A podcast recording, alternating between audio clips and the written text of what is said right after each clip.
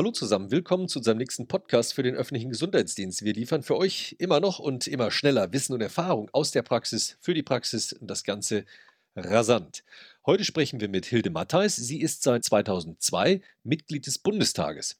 Hier ist sie Mitglied im Gesundheitsausschuss und die Berichterstatterin für den öffentlichen Gesundheitsdienst. Liebe Frau Mattheis, Sie fordern eine Grundgesetzänderung, um die rechtlichen Grundlagen zu schaffen, dass der Bund sich dauerhaft an der wirtschaftlichen Sicherung der Gesundheitsämter beteiligen kann. Erwarten Sie, dass so von dem derzeitig angekündigten Pakt für den öffentlichen Gesundheitsdienst, der ja ziemlich auch in den Medien gewesen ist, ja, dass dieser nach der geplanten Finanzierung verpufft? Oder was muss jetzt so aus Ihrer Perspektive getan werden, um diesen Pakt tatsächlich nachhaltig umsetzen zu können? Ja, Sie haben es ja schon angesprochen in Ihrer Frage. Mir geht es darum, dass der ÖGD, der ja in den letzten Jahren, Jahrzehnten massiv geschliffen worden ist, das äh, hat was mit dem neoliberalen Geist in unserer Gesellschaft zu tun, dass staatliche Aufgaben zurückgefahren worden sind, um sowas wie die Schuldenbremse einhalten zu können und auch die Schuldenbremsen der Länder. Dass der jetzt ins Zentrum der öffentlichen Debatte rückt, finde ich richtig gut. Aber es zeigt natürlich auch die Mängel und die Defizite. Und wir stellen ja fest, dass nicht nur zu Beginn der Corona-Krise, sondern auch mittendrin der ÖGD eine zentrale Schlüsselrolle einnimmt. Und diese Schlüsselrolle muss gestärkt werden. Denn es zeigt sich ja, dass durch die Länderkompetenzen wir einen unglaublichen Flickenteppich haben und die Zuständigkeiten, die der ÖGD in den einzelnen Ländern hat, eben unterschiedlich ist. Und wenn wir keine Rahmenkompetenz des Bundes haben, können wir schlicht und ergreifend nicht davon ausgehen, dass die Länderkompetenzen so angeglichen sind, dass wir gerade in Zeiten von Pandemien wirklich gut aufgestellt sind. Das hat nicht nur was mit äh, den Sachmitteln zu tun, hat auch mit der personellen Ausgestaltung was zu tun. Und eine Grundgesetzverankerung bedeutet, dass Daseinsvorsorge in dem Bereich insbesondere, aber ich denke darüber hinaus auch an andere Bereiche, schlicht und ergreifend nicht irgendwelchen Sparzwängen unterworfen sind, sondern klar eine Leistung, eine Teilhabemöglichkeit, eine Leistung des Staates ist. Das ist mein Anliegen. Darf ich nochmal nachfragen? An welche anderen Bereiche denken Sie denn da noch? Also wir reden ja jetzt viel über den Infektionsschutz. Ne? An welche anderen Bereiche denken Sie noch, die da mit Ach, bedient werden sollten? An, äh, an Wasserversorgung. Es geht um alle Bereiche, die auch die Europäische Kommission im Grünbuch der Daseinsvorsorge schon in der dritten Gruppe zusammengefasst hat. Das heißt nicht wirtschaftliche Tätigkeiten und Tätigkeiten, so nennt sich das da, die der Erfüllung der wesentlichen Staatsaufgaben dienen. Das heißt Raumordnung, Verkehrsinfrastruktur, nationale Bildungssysteme, das sind Bibliotheken, Wohnungswesen, das bedeutet aber eben auch Einrichtungen, kulturelle Einrichtungen, aber eben auch Gesundheitswesen. Das heißt Kernbereiche, die der Staat vorhalten sollte um eine Gleichbehandlung und eine gerechte Möglichkeit für Bürgerinnen und Bürger zu schaffen, teilhaben zu können.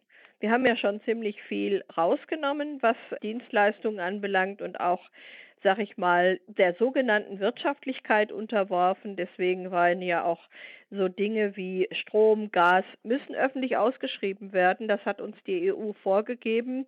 Und damit ein bestimmter Bestandteil der staatlichen Daseinsvorsorge geschützt ist, ist das meine Forderung. Ich würde gerne nochmal auf Ihre Hinweise zurückkommen, dass ja die länderspezifischen Regelungen in den Gesundheitsdienstgesetzen ja immer doch sehr unterschiedlich sind.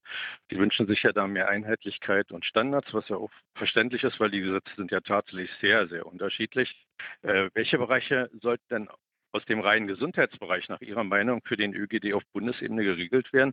Und wie passt das mit dem Föderalismus zusammen? Ja. Sie werden ja da Probleme mit den Ländern bekommen, das, das wissen Sie ja, ne? Ja.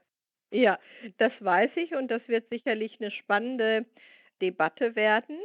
Aber, und das finde ich ist schon mal eine ganz gute Voraussetzung, schon 2016 hat die Gesundheitsministerkonferenz der Länder vier Punkte festgelegt und vier Forderungen aufgeschlüsselt, dass es nämlich nicht nur um bessere multiprofessionelle Ausgestaltung gehen muss des ÖGD, damit dieser seine interdisziplinären Aufgaben wahrnehmen kann, sondern dass die Arbeit des ÖGD gemeinwohlorientiert sein soll, also äh, sehr wohnraumorientiert sein sollte.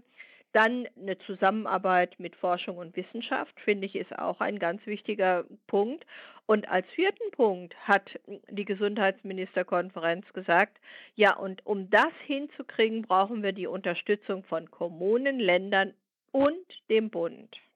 So, weil es sich nämlich nicht nur um Vernetzung, Überwachung, Information, Prävention, sich um allgemeinmedizinische Aufgaben auch handelt.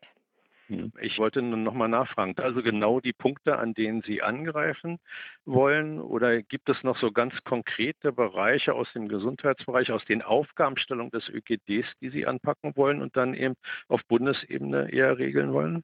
Also, das sind natürlich Dinge, die man im Laufe auch der Debatte miteinander aushandeln muss.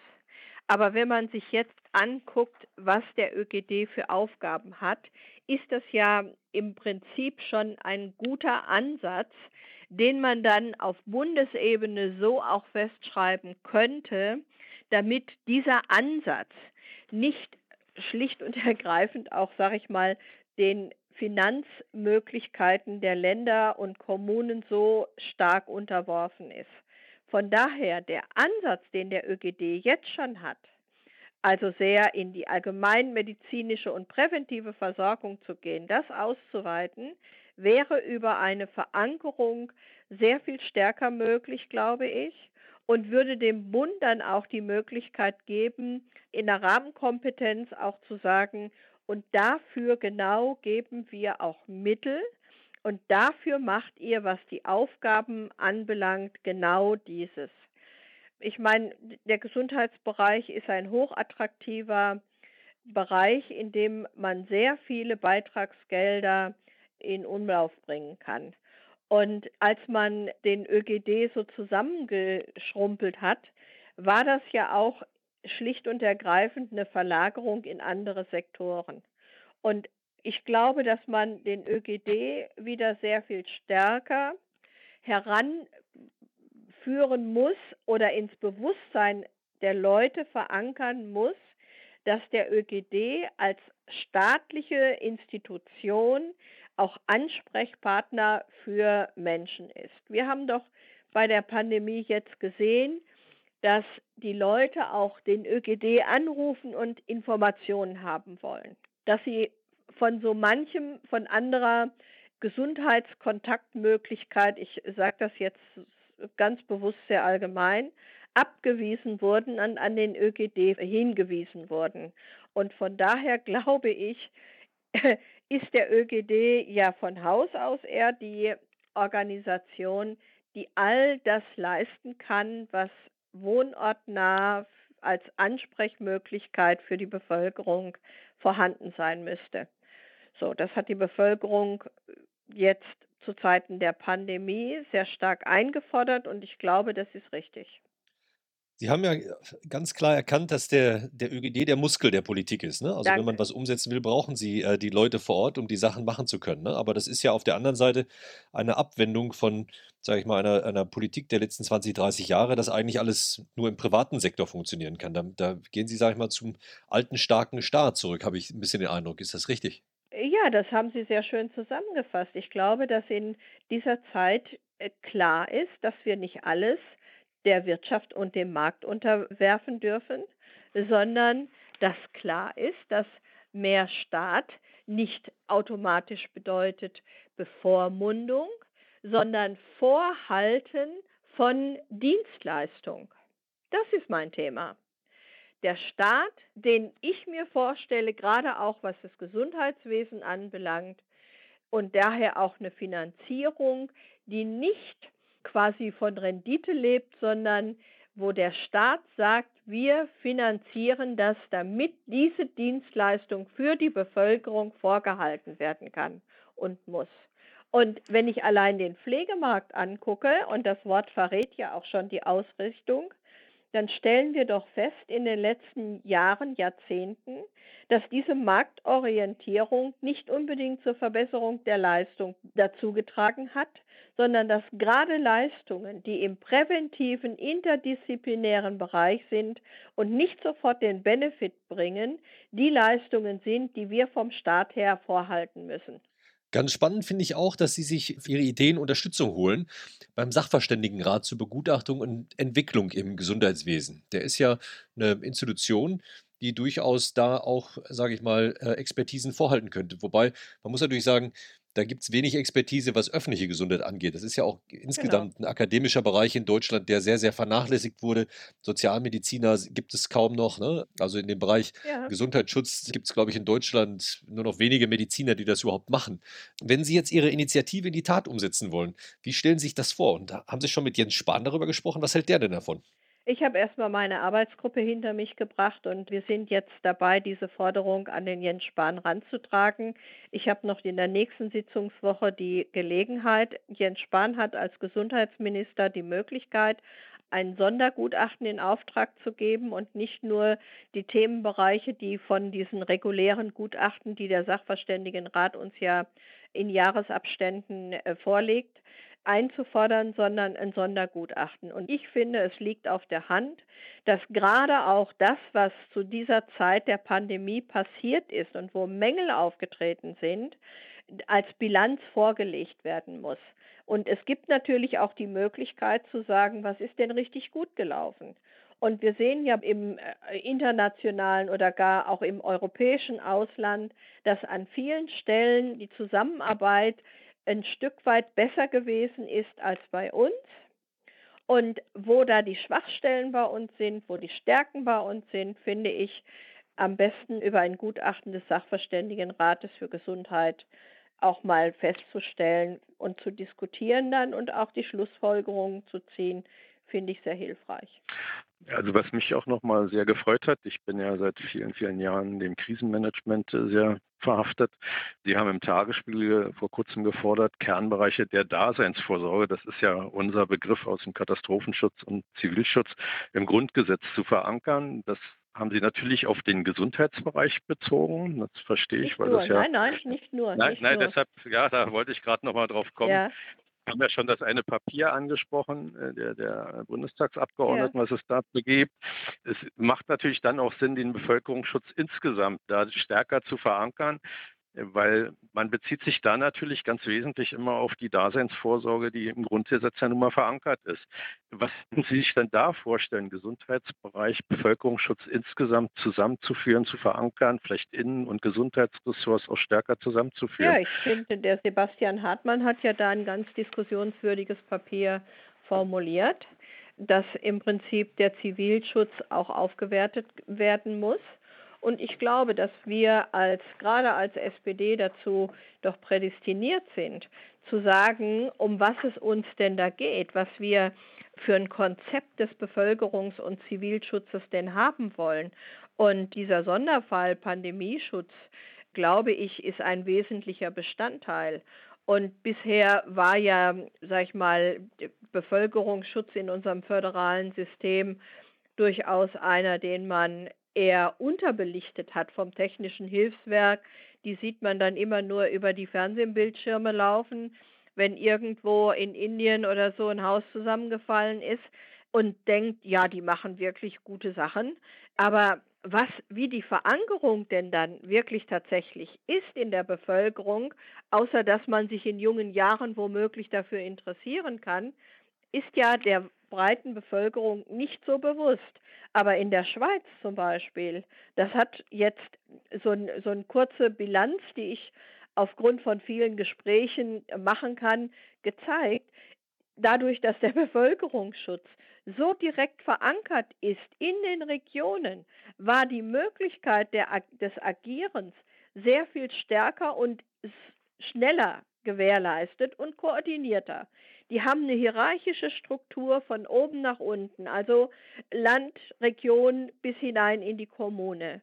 Das hat mich dazu auch ermutigt, meine Forderung stärkere Bundesverankerung nochmal aufzugreifen, auch unterstützt. Also von daher kann man wirklich auch von einem starken Zivil- und Bevölkerungsschutz lernen. Ja, die Schweiz ist ja eigentlich ein gutes Beispiel, weil die, die Schweiz ist ja auch äh, sehr stark föderal, ne, hat teilweise kleinste genau. Kantone und trotzdem sind sie natürlich in der Lage, durch eine starke Zivilschutzorganisation und ich glaube, ein guter Selbstschutz ist da auch immer noch die Frage, Absolut. dann tatsächlich tätig zu werden. Ne? Ja, okay, danke. Das war eine gute Einschätzung für mich. Ich komme nochmal auf Ihren Spahn zu sprechen. Der will ja nicht nur äh, die Digitalisierung im ÖGD vorantreiben, sondern redet auch davon, dass wir mehr Personal brauchen, was, glaube ich, mittlerweile jeder erkannt hat. Die Akademie für öffentliches Gesundheitswesen, die ja schon von vielen Bundesländern finanziert wird, kümmert sich ja spezifisch um die Qualifizierung. Was würden Sie sich von unserer Akademie denn eigentlich noch erwarten? Wo müsste die sich engagieren, um im Außenfortbildungsbereich noch besser aufgestellt zu sein? Ja, Sie haben es ja schon angesprochen. Die Finanzierung wird ja erstmal nicht vom Bund mit organisiert, sondern von verschiedenen Bundesländern. Und wenn ich das richtig weiß, sind ja auch nicht alle Bundesländer dabei. So. Also ich glaube, dass da die Koordinierung, sage ich mal, irgendwie auch eher in die Öffentlichkeit gehört, was Sie denn da alles machen.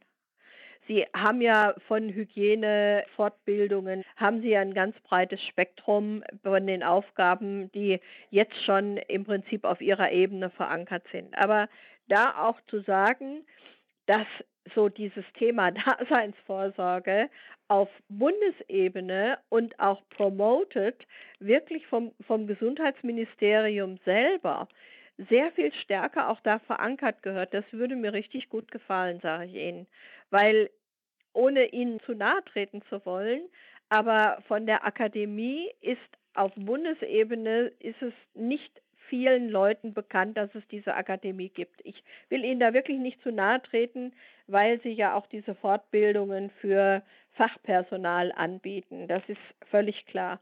Aber ich glaube, es gehört ins öffentliche Bewusstsein, dass nicht nur der ÖGD vor Ort der absolute Ansprechpartner ist, sondern, und das war ja auch der dritte Punkt der Länderinitiative 2016, eine sehr viel engere Verknüpfung mit Forschung und Wissenschaft gelingen muss, um einfach auch nach vorne gewandt diesen Gesundheitsfaktor sehr viel stärker ins öffentliche Bewusstsein zu rücken.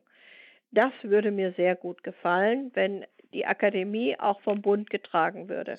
Da sprechen Sie so ein bisschen aus, was die Leopoldina vor einigen Jahren gefordert hat, sozusagen eine weiß, ja. zentrale Einrichtung für öffentliche Gesundheit in Deutschland, die Qualifizierung, aber auch Forschung und auch Koordination mit übernehmen kann. Ne? Ja. Ne? Das ist ja eine von vier dargestellten Szenarien, die die Leopoldina im Prinzip äh, damals empfohlen hat. Also Sie denken eher in Richtung eines nationalen Institutes für öffentliche Gesundheit. Das klingt jetzt wieder so statisch.